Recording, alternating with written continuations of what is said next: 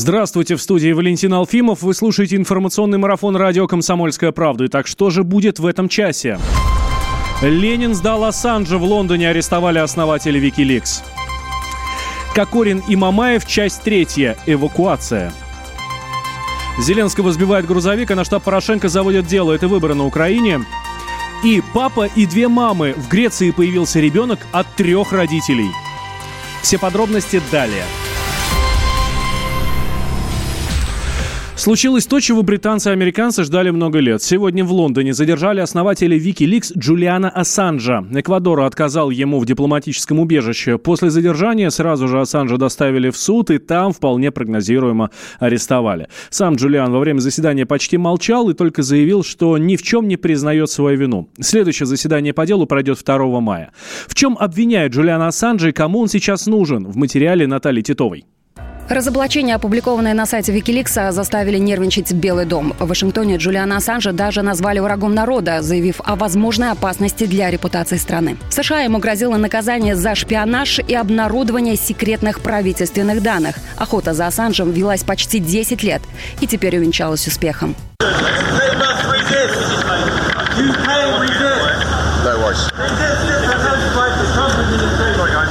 Кадры задержания на выходе из посольства Эквадора облетели весь мир. Эта новость стала одной из главных. Изначально американцы не могли отправить Ассанжа под суд. Предлог для уголовного преследования нашли в Швеции, где размещены серверы Викиликса. В 2010 году две женщины обвинили основателя сайта в сексуальных домогательствах и изнасиловании. Сам он заявил, что все было по обоюдному согласию. Ассанж сразу же перебрался в Лондон и добровольно сдался полиции. Его освободили под залог в 240 тысяч фунтов стерлингов. Но британцы Британский суд решил экстрадировать журналиста в Швецию. Тогда он и пришел в посольство Эквадора за политическим убежищем. Территорию дипмиссии не покидал 7 лет. И вот прямо в здании посольства Ассанжа задерживают. В специальном видеообращении президент Эквадора заявил, что основатель Викиликса неоднократно нарушал международные соглашения и режим пребывания в посольстве. Эквадор – это великодушная страна. Наше правительство с уважением относится к принципам международного права, но гарант или отзыв о предоставлении предоставление убежища – это суверенное право нашего государства. Сегодня я объявляю, что грубое и агрессивное поведение Ассанжа, враждебные и угрожающие заявления его организации против Эквадора, особенно нарушение международных договоров, привели к ситуации, когда прошение об убежище больше не действительно. Кому сейчас нужен Джулиан Ассанж? Последнее громкое расследование Викиликс публиковал бог знает сколько лет назад. Эксперт Международного института гуманитарно-политических исследований Владимир Брутер считает, что США будут делать все, чтобы добиться экстрадиции. Та информация, которую на сайте Wikileaks публикуют, это материалы хакеров, которые каким-то образом получают доступ к базам данных американских спецслужб. Что касается самого Ассанжа, то он, в отличие от Сноудена, никакой секретной информации значения не обладал. Его ценность в том, что сам по себе сайт Wikileaks показывал, что публичные и непубличные свойства западной политики отличаются друг от друга, если не на 180 градусов, то на 150. Я боюсь, что у него не очень хорошие перспективы, и, безусловно, что Соединенные Штаты будут добиваться его экстрадиции. Москва уже отреагировала на арест Ассанжа. Официальный представитель МИДа Мария Захарова подчеркнула, что таким образом рука демократии сжимает горло свободе. В Кремле же надеется на соблюдение прав журналиста, заявил пресс-секретарь президента Дмитрий Песков. Я сейчас ничего не могу сказать. Мы, безусловно, надеемся, что все его права будут соблюдены. В 2010 году Викиликс опубликовал почти 400 тысяч документов, которые имели отношение к военной операции США в Ираке. Также на сайте разместили массу секретных данных из переписки американских дипломатов. А уже в 2013 году на Викиликсе появились 400 гигабайт нового компромата. Однако эти файлы защищены кодом. Его обещали обнародовать, если кому-либо из организации причинят вред. То есть в первую очередь это гарантия безопасности бывшего сотрудника ЦРУ Эдварда Сноудена, который который получил убежище в России, и самого Ассанжа. И сейчас главный вопрос, всплывет ли что-то после ареста основателя Викиликса. Наталья Титова, радио «Комсомольская правда». Опасной ситуацией назвал арест Ассанжа публицист, колумнист э, «Комсомольской правды» и друг Джулиана Ассанжа Исраиль Шамир. Ужасно то, что произошло. Я услышал, конечно, просто ноги подкосились. Очень, конечно, грустно, очень жалко. Столько лет человек боролся, старался не оказаться в их лапах и все-таки оказался. Ну, будем надеяться, что как-то ему еще удастся из них выцарапаться, хотя, конечно, очень опасная ситуация. Они же его могут сейчас просто без всяких взять и отдать американцам, и так, чтобы американцы его сразу укатали куда-нибудь на Гуантанамо, где даже их собственные законы не действуют. Это вот такой вот был страх у Джулиана оказаться на Гуантанамо. И вот я вижу, что вот эта опасность приближается. Это мнение публициста, колумниста «Комсомольской правды», друга Джулиана Ассанжа Исраиля Шамира. Но сегодня самое упоминаемое э, в мировых новостях слово – это Судан. На всю планету разлетелась новость из этой африканской страны. Госпереворот. Военные отстранили от власти президента Амара Аль-Башира, и он и все его окружение арестовано. Всего более 100 человек. На улице выведено дополнительное подразделение армии и бронетехника. Полиция исчезла. Так что же происходит в Судане сейчас? Справка. Министр обороны Судана Ават Бен Ауф заявил, что президент задержан и находится в безопасном месте, а правительство и парламент распущены. В стране ввели режим ЧП на ближайшие три месяца. На сутки закрыли воздушное пространство. Министр также сообщил, что управление Суданом переходит к военному совету, а выборы нового руководства пройдут после двухлетнего переходного периода. Масштабные протесты против действующей власти в Судане начались еще в декабре. Основное требование – снижение цен на хлеб, которые в конце прошлого года поднялись втрое. Потом митингующие стали требовать и отставки президента. 6 апреля в Хартуме началась сидячая забастовка. Военные пресекли попытки службы безопасности разогнать протестующих. По данным СМИ, в столкновениях погибли не менее 20 человек. В российском посольстве в Судане заявили, что обстановка в стране спокойная и угрозы для россиян там нет. В ДИП-представительстве считают преждевременным говорить о военном перевороте до официальных заявлений военного руководства страны. Еще важный вопрос. Что известно о президенте Судана Аль-Башире? Справка. Впервые Амар Аль-Башир занял пост президента в 93 году, придя к власти после военного переворота за несколько лет до этого. Последний раз его переизбирали в 2015-м, он набрал более 94% голосов. Международный уголовный суд выдал ордер на арест Аль-Башира в 2008 году. Его обвинили в геноциде в Дарфуре, западном регионе страны. Там разгорелся межэтнический конфликт, перешедший в противостояние между правительственными войсками и повстанцами. Начался он в 2003 но по подписанные мирные договоры не смогли положить ему конец. Только за первые несколько лет в регионе погибли, по разным оценкам, до 300 тысяч человек и более 2 миллионов человек стали беженцами. Ситуацию с военным переворотом в Судане уже оценили в Кремле. Пресс-секретарь президента Дмитрий Песков заявил, в России внимательно следят за тем, что происходит в Судане, что не будет эскалации обстановки и человеческих жертв, и что это внутреннее дело суданцев. А вот почему это происходит, нам рассказал доцент Восточного факультета Санкт-Петербургского госуниверситета Игорь Герасимов. По его словам, ситуация в Судане – результат давления, которое оказывалось, а, оказывалось со стороны Запада. А еще эксперт сравнивает его с Сирией. А вот по мнению политолога Георгия Бофта, надо теперь внимательно следить за тем, что происходит в Судане, потому что ситуация там может серьезно повлиять на рынок нефти. Была же проблема Южного Судана, долго они там воевали между собой. До этого они, в общем, как-то не хотели мирно расходиться довольно долго. И это привело к довольно многочисленным жертвам. И ситуация там окажет некоторое влияние на рынок нефти, и поэтому вот это еще интересно в данном случае. Сразу в нескольких странах происходит дестабилизация. В Ливии э, идет активизация войны гражданской. Вот теперь в Судане непорядок. Ну, хотя, может быть, там быстро его восстановят порядок. Ну и Венесуэла еще, поэтому нефть сейчас на подъеме. Это был журналист и политолог Георгий Бофт. Это заявление он сделал сегодня в прямом эфире радио «Комсомольская правда».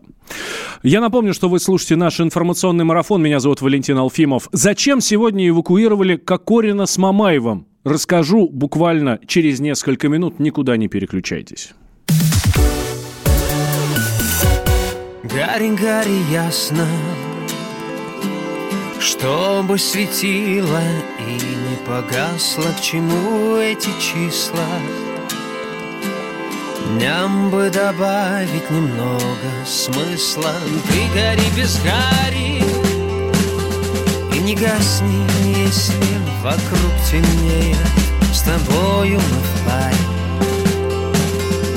А значит и наш свет сильнее. Где светишь, неважно Пусть ты просто скажем Фонарик бумажный И пусть все погаснет. Свети, как прежде, сияй отважно.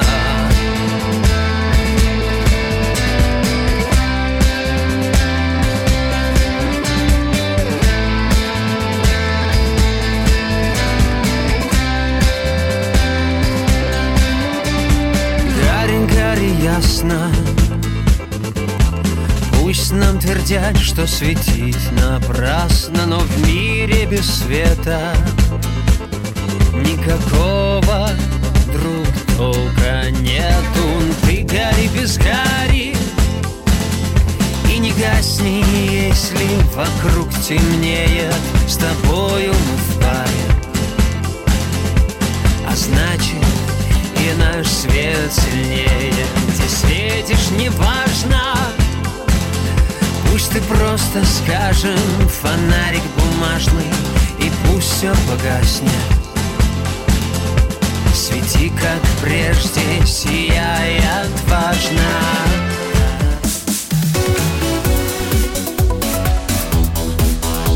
Темы дня. Ведущие на радио «Комсомольская правда» сдержанные и невозмутимые. Но из любого правила есть исключение. Дай по морде мне. Встань и дай. Хочешь стекло хочешь? такое? Давай. Он говно в эфир кидает. Я... Ты несешь какую-то хрень. Мы расстреляем его из водяных пистолетов мочой. Самый горячий парень радиостанции в прямом эфире. Исключение из правил с Максимом Шевченко. Слушайте по вторникам с 8 вечера по московскому времени.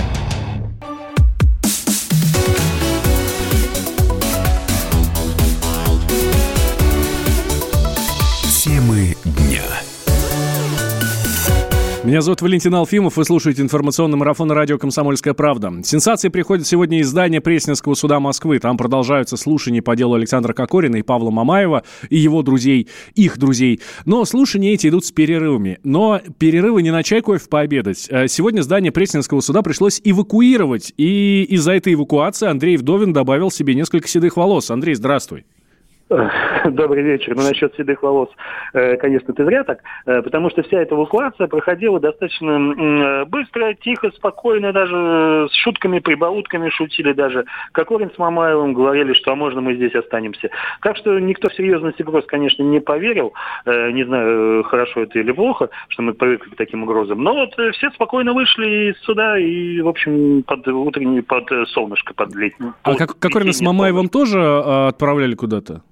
Да, их тоже потом вывели через 20 или 30 минут после общей эвакуации. Их вывели, посадили в автозак, они уехали, а спустя пару часов вернулись, и когда заходили обратно в зал суда, опять же шутили. Ну, как Урин сказал, вот в Макдак съездили поесть и вернулись, а э, Мамаев в шутку спрашивал, ну что, разминировали? А.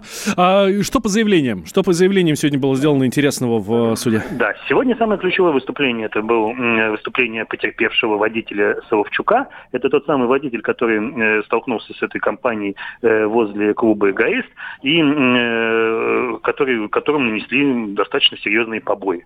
И он говорил, что не грубил, никого не оскорблял, все было тихо, тихо, спокойно, и только агрессивная И вообще компания... святой человек.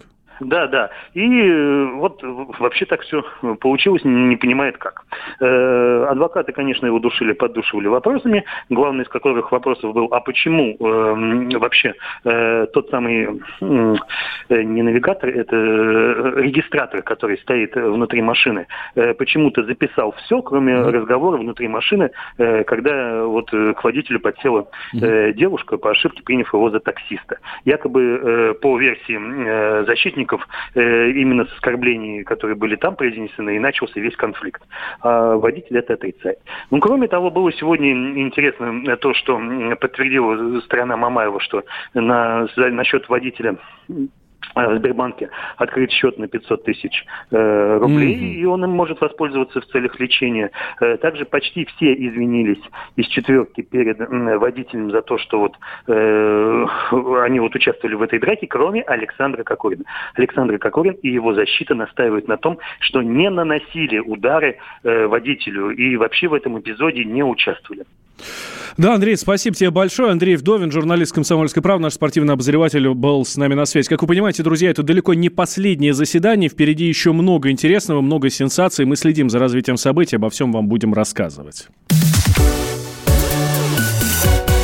А госавтоинспекция предложила увеличить штраф за превышение скорости. Как считают в ГИБДД, такая мера остановит рост автомобильных аварий. Однако эксперты с этим не согласны. Юрий Кораблев слушал аргументы сторон. Ежедневно на дорогах России погибают 50 человек. Все понимают, нужно что-то делать. Чуть ли не каждый день то от различных министерств и ведомств, то от депутатов и общественных организаций звучат предложения о том, как российским водителям жить. Вот, например, Госдума решила ужесточить наказание за аварии, совершенные в нетрезвом виде. В правительстве идею поддержали. В ГИБДД заявили, для того, чтобы остановить рост количества ДТП, связанных с превышением скорости, необходимо в 6 раз увеличить штраф. Сейчас это 500 рублей, предлагают 3000.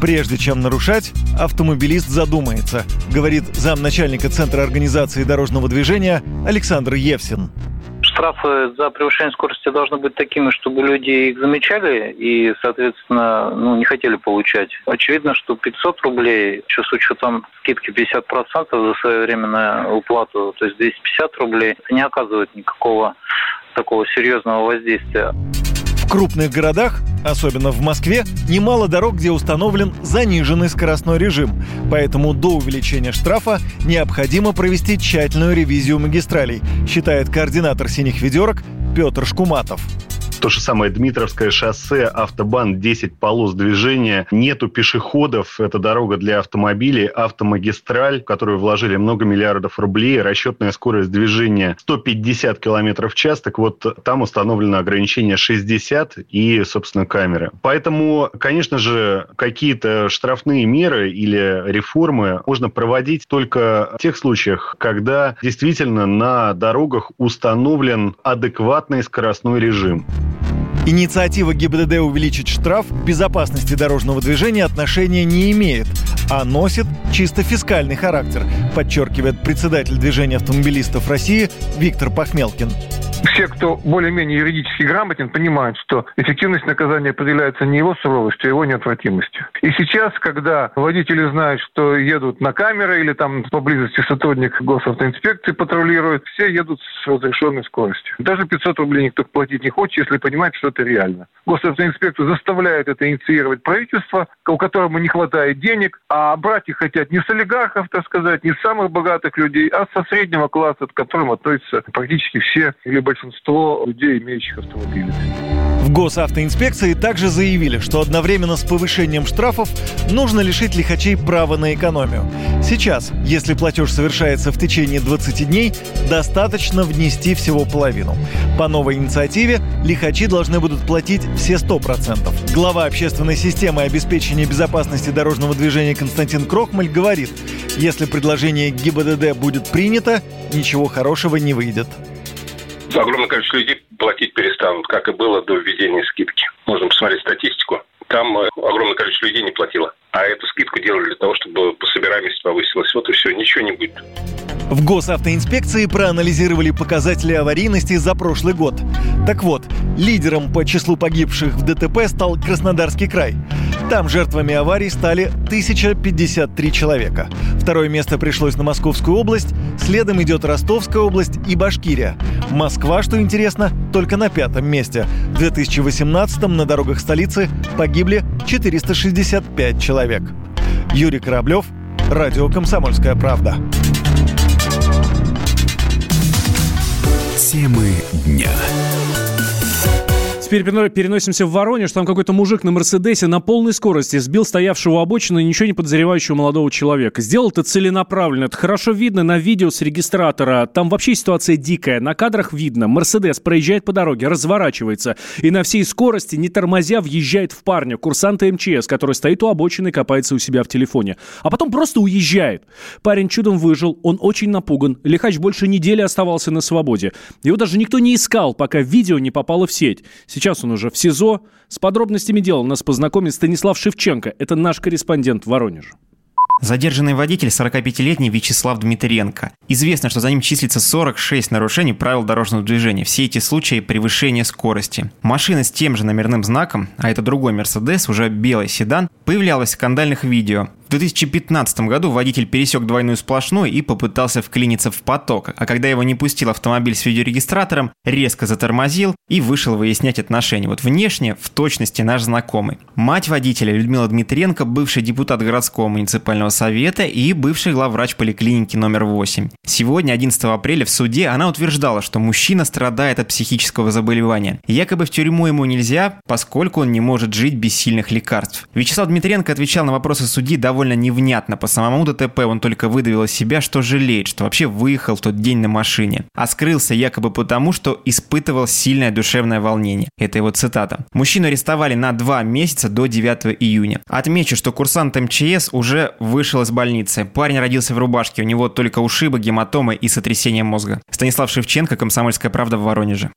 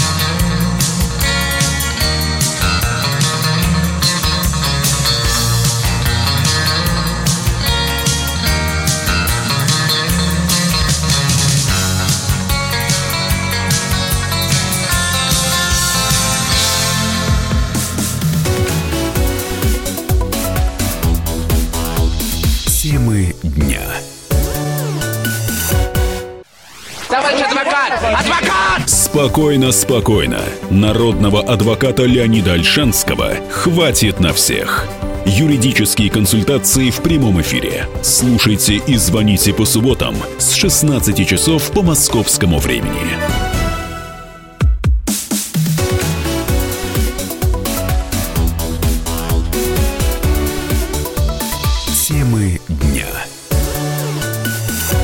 Студии Валентин Алфимов, и мы продолжаем. На Украине возбудили дело после ролика со сбитым грузовиком Зеленским. Полицейские проверяют, есть ли угроза жизни и здоровью кандидата на пост президента. Разбирательство ведется по статье Уголовного кодекса «Угроза или насилие в отношении государственного общественного деятеля».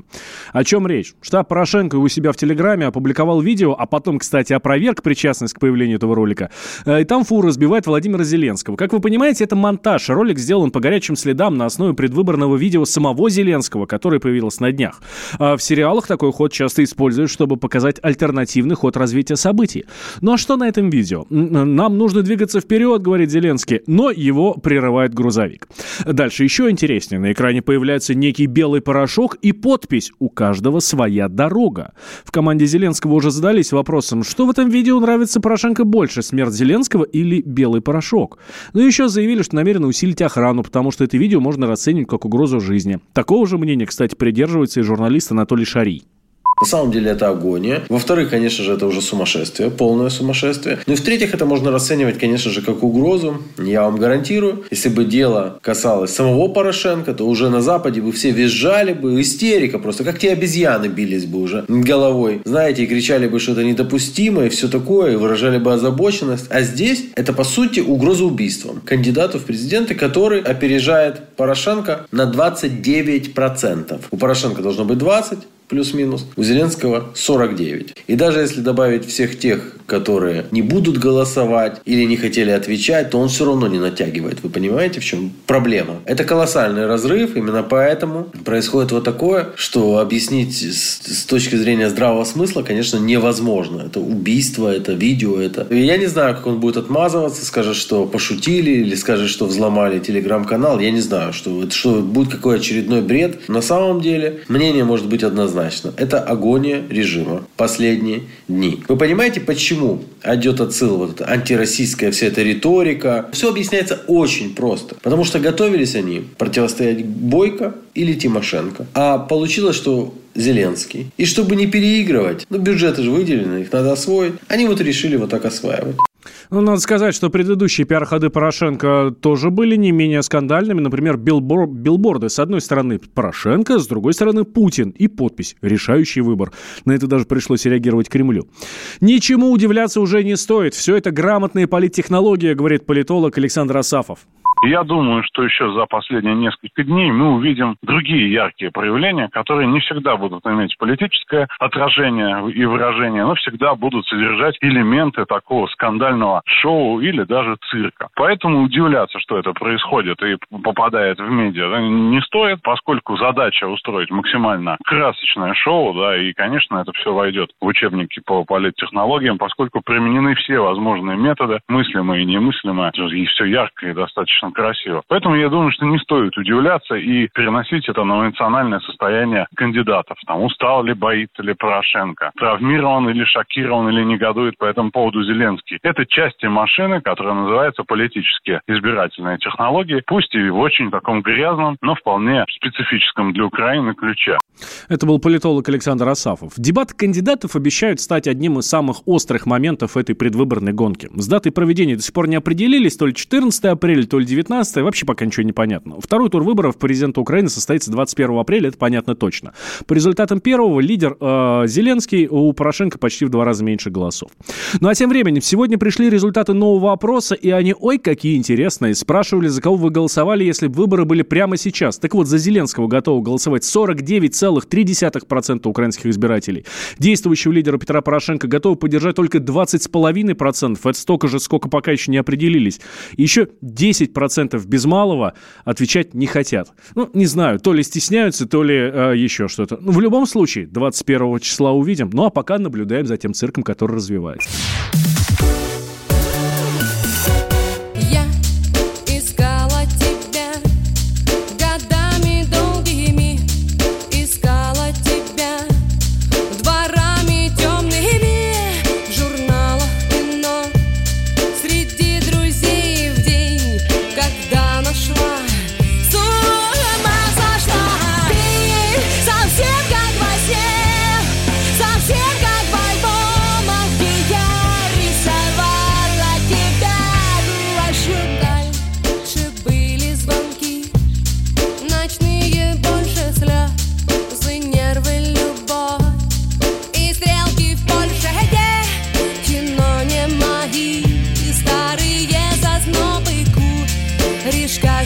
prepare.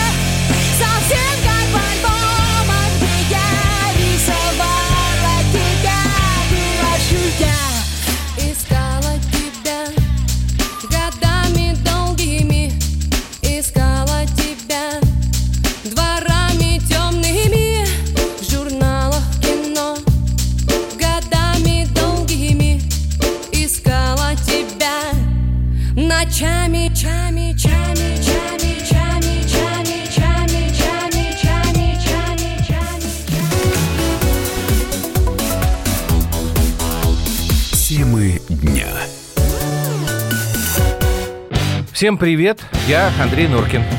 А я Юлия Нуркина. И мы переехали. К счастью, не на другую радиостанцию, просто на другое время. Простыми словами теперь в эфире по понедельникам, вторникам и средам в 9 вечера по московскому времени.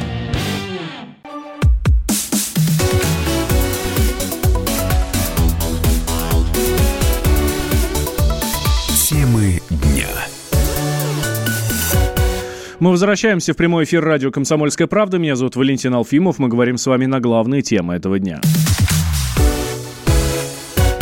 Мы уже говорили сегодня про Джулиана Ассанджа. Это основатель Wikileaks, который сегодня был арестован после 7 лет сидения в посольстве Эквадора в Лондоне. И вот у нас, наоборот, э, отпускают. У нас отпускают. Басманный суд сегодня выпустил из СИЗО Майкла Калви. Это основатель фонда «Беринг Восток». Не то чтобы совсем отпустил, но отпустил под домашний арест, что, в принципе, уже неплохо. Я напомню, что Калви вместе с партнерами обвиняет в мошенничестве на 2,5 миллиарда рублей. Вообще, дело Калви а, стало одним одним из самых резонансных в этом году. Как раз после него вспоминали неоднократные призывы президента перестать кошмарить бизнес. Ну, кстати, по экономическим статьям, как это ни странно бы звучало, а, проходят очень много женщин. Так вот, в московском СИЗО печатники, фигурантки таких дел составляли треть от всех арестанток. Светлана Андреевская подробнее. Опасно ли иметь свой бизнес в России? Спросите любого предпринимателя, и он, скорее всего, ответит, что очень рискованно. Помимо ставших привычными проблем, конкуренции, постоянных проверок, кризисов, санкций, скачков курсов валют, есть и еще одна, куда более серьезная. В своем февральском послании Владимир Путин обозначил ее как «закошмарить бизнес с помощью уголовного преследования». Об этом корреспондент «Комсомольской правды» Дина Карпицкая. 159, часть 4 Уголовного кодекса «Мошенничество». Это уже народная статья. Именно по ней предприниматели чаще всего попадают за решетку. Сроки большие, до 10 лет. Явление носит уже массовый характер. Судят за бизнес, как за мошенничество. Долги по кредитам, некачественная работа. Все это почему-то становится поводом для арестов и посадок. Хотя такие предпринимательские споры легко могут быть решены и без уголовки в арбитражных судах. Не щадит система и женщин. Как соучастник сотрудников и членов ОПГ под арест берут бухгалтеров, назначенных директоров, управляющих и даже менеджеров по продажам. Так следствию проще нарисовать то самое преступное сообщество – Следственный изолятор номер 6. Сейчас единственный из девяти СИЗО в Москве женский. Там сидят 840 арестанток. Примерно треть из них по экономическим статьям. Среди них не только бизнес-леди, владельцы крупных компаний, но и простые, например, бухгалтеры. Теперь по новым правилам их сажают отдельно от убийц, наркоманок и воровок. Это, конечно, плюс. Но, как выясняется, все равно больше половины этих женщин вообще не должны находиться в СИЗО. По всем нормам они со своими обвинениями имеют полное право на следствия быть под домашним арестом или просто под подпиской о невыезде, отмечает адвокат Елена Романова. Что касается предпринимательской деятельности, то у нас есть прямое указание нашего правительства не заключать под стражу предпринимателей, которые намеренно не исполняли договорные свои обязательства, которые должны были быть исполнены. И почему были введены новые части в Уголовный кодекс в статье 159.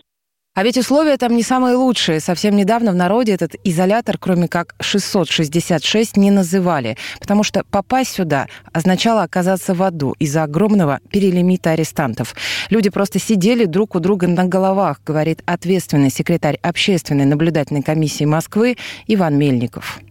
В основном это 40-местные такие огромные камеры. Буквально год назад там на порядок больше людей содержалось. До 50% доходил перелимит в СИЗО. И так огромные камеры забиты. Необходимо было и раскладушки давать. Были такие случаи, когда там даже не было нормально спальных мест. Приходилось по очереди спать. Сейчас, конечно, не так. Многое улучшилось за последнее время. Часто в шестерке сидят и беременные, и с младенцами тоже. Это те, кто родил в СИЗО, и они имеют право быть новорожденными до его трехлетия. А дети, что старше, обычно становятся сиротами при живой матери. Член общественной наблюдательной комиссии Москвы Ева Меркачева рассказывает, что это не редкость, и каждый визит в женский изолятор – целые реки слез. Одна предпринимательница, она генеральный директор турфирмы, буквально бросилась к нам со слезами. Так вот, она рассказывала, что следователь возбудил еще одно уголовное дело против нее, причем по тем же фактически эпизодам, которые были известны раньше. Он просто заранее пугал, что вот тот момент, когда закончится одно дело, появится еще. И это позволит ему снова мучить ее, раз она не дает никаких признательных показаний. И параллельно произошло печальное событие, поскольку у нее трое детей, все они оставались с бабушкой, никаких проблем не было, семья благополучна. Но вот самого младшего, пятилетнего, забрали, и она связывает это с тем, что следователь опять возмущен тем, что она так и не призналась. Это на самом деле очень печальная и грустная история, потому что ребенок реально оторван от привычных условий жизни. Мало того, что он маму не видел много месяцев, так он теперь еще ни бабушку, ни сестер, ни братьев. Выйдя из СИЗО, правозащитники тут же направили запросы во все компетентные органы. Им ответили, что, оказывается, бабушка не оформила опекунство, хотя внука любит и прекрасно о нем заботится. Вот так и получается. Сажают мать, а страдают дети. Светлана Андреевская, радио «Комсомольская правда». Большой материал Дины Карпицкой о женском СИЗО читайте в свежем номере газеты «Комсомольская правда» и у нас на сайте kp.ru. Темы дня. Папа и две мамы. В Греции появился еще один ребенок от трех родителей. Пациентки пересадили эмбрион из половых клеток одного мужчины и двух женщин. Мальчик родился здоровым, но останется ли, останется ли он, он таковым? И зачем вообще проводить такие процедуры? В нашем следующем материале. Эта технология придумана для того, чтобы здоровых детей могли рожать пары, у которых есть угроза передачи потомству тяжелых генетических заболеваний. Суть в том, чтобы нейтрализовать бракованные материнские митохондрии, объясняет президент Института репродуктивной генетики Чикаго Олег Верлинский. Существует генетическое заболевание в митохондрии. Это маленький органелл в клетке, который отвечает за энергию в клетке. И эти митохондрии содержатся в яйцеклетке. В сперме митохондрий нет. Иногда бывает, что в этой митохондрии содержит мутация. Есть целый ряд генетических заболеваний, которые передаются по митохондрии. Для того, чтобы мать не передала это дочке или сыну, можно заменить эту митохондрию, пересаживается ядро от матери в клетку донора, где здоровая митохондрия. Во втором случае делается, когда яйцеклетка уже повреждена у женщины в возрасте, то иногда можно вот такой пересадкой клетку более молодой донорши позволить как бы омолодить яйцеклетку. Технологии этой уже больше десятка лет, но впервые процедуру провели в Мексике только три года назад. К медикам обратились супруги из Иордании, у которых два предыдущих ребенка погибли от синдрома Лея. Это наследственное заболевание, которое приводит к тяжелым поражениям мозга и центральной нервной системы. А в результате митохондриальной терапии на свет появился здоровый малыш. Затем аналогичные операции проводились в Великобритании и на Украине. Однако широкого распространения этот метод не получил, потому что во многих странах он запрещен по этическим соображениям. В России также нельзя проводить эту процедуру, подчеркивает гинеколог и репродуктолог Московского перинатального медицинского центра «Мать и дитя» Мария Милютина. Но по ее словам, это может помочь женщинам с проблемами в здоровье зачать ребенка. Женщин, которым требуется такое перемещение ядра материнской клетки в цитоплазму донорской клетки, когда мы говорим о болезнях, которые наследуются через митохондриальную ДНК, совсем немного. Их буквально одна на 500 тысяч. Но эта методика может иметь еще очень широкое применение у возрастных пациенток, потому что возрастные пациентки – основной поток пациентов в клинике ЭКО. С одной стороны, у них есть проблемы и в ядре, но в то же время с возрастом страдают митохондрии. И вот поэтому эта методика может применяться шире, чем она изначально придумывалась.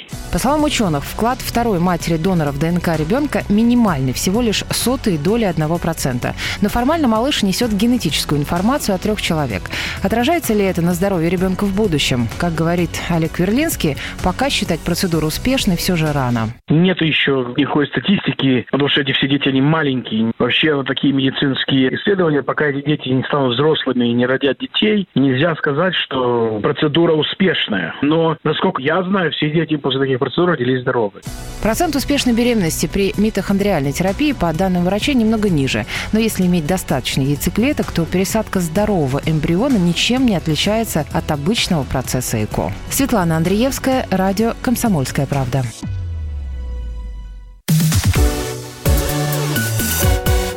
Далеко-далеко есть земля. Там Новый год, ты не поверишь Там Новый год два раза в год. Вот. Там снег, там столько снега Что если б я там не был сам Я б не поверил, что бывает столько снега, что земля не видит неба И звездам не видать с вершин посреди огней вечерних и гудков машин Мчится тихий огонек моей души.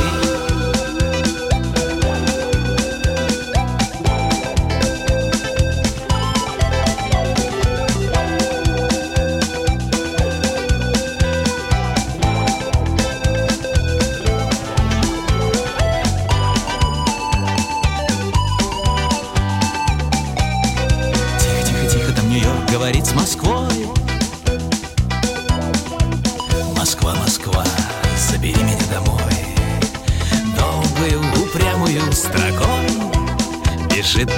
дорога подо мной.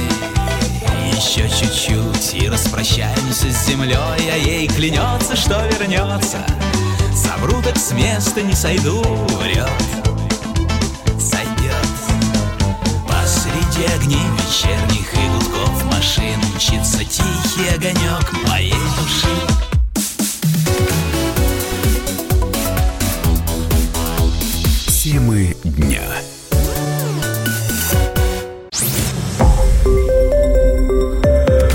Радио «Комсомольская правда».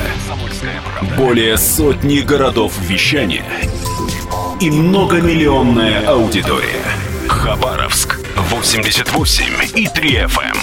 Челябинск 95 и 3 FM. Барнаул 106 и 8 FM. Москва 97 и 2 FM. Слушаем всей страной.